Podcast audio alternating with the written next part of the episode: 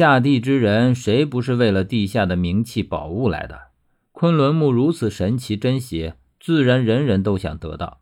十三本就来历不明，从进到墓里来，对金银玉器从不感兴趣，唯独这昆仑木让他如此挂心，所以我才断定他是为昆仑木而来。所以这时候，我也想到了我自己，我是为什么而来呢？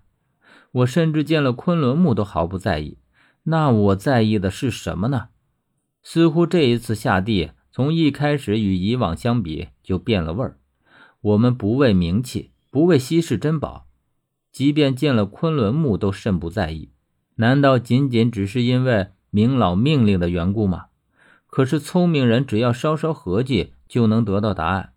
命令与珍宝在此时此刻是可以兼得的。我突然觉得，在这一刻，似乎连我自己都看不透自己了。薛将昆仑木背紧了，然后说：“我们走吧。”我只感觉到一阵莫名的恍惚。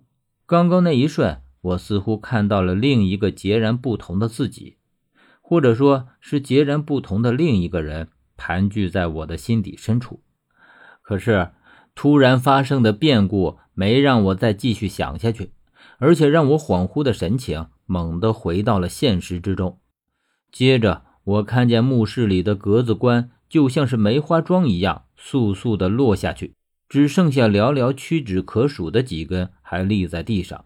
而且，这塌落的景象就像是潮水一样，由外及内朝我们涌过来。薛见了，只说了一个字：“跑！”我们拼命地往墓室最里面的入口处跑。而且在我转身的那一瞬间，我看见格子棺塌落下去的地方是一个暗黑而不见底的深渊，甚至连格子棺落下去，连半点声音都没有发出来。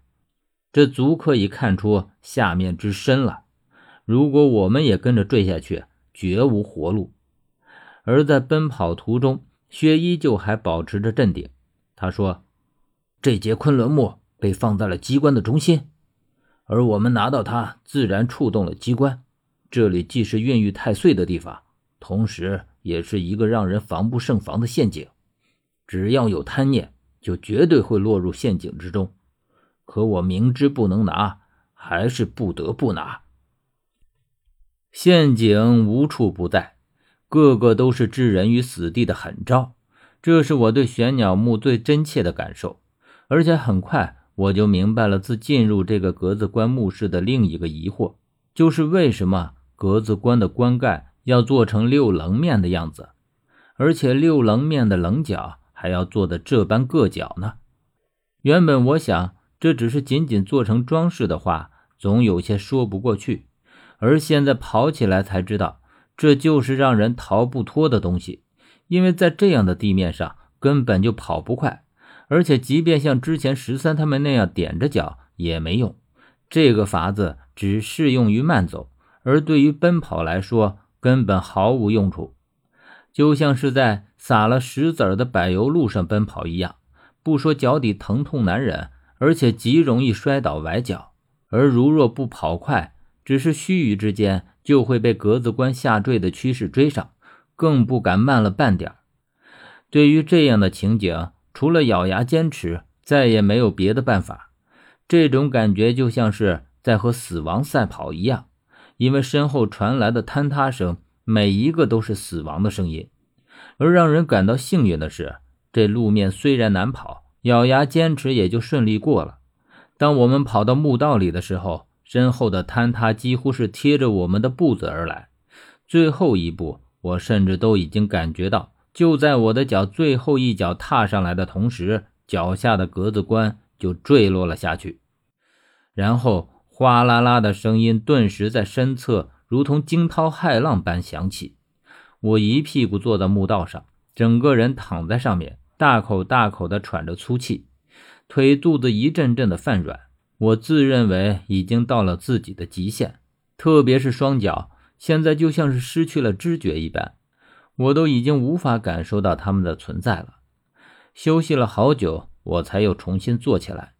刚刚的格子棺木室已经变成了一团黑暗，这一道深渊已经将我们与之前的墓室彻底的隔开，从这里是无法再进入，也无法再出去了。我说：“出去的路已经断了，这下除了往里面走，只怕再也没有别的办法了。”薛和十三都没搭理我。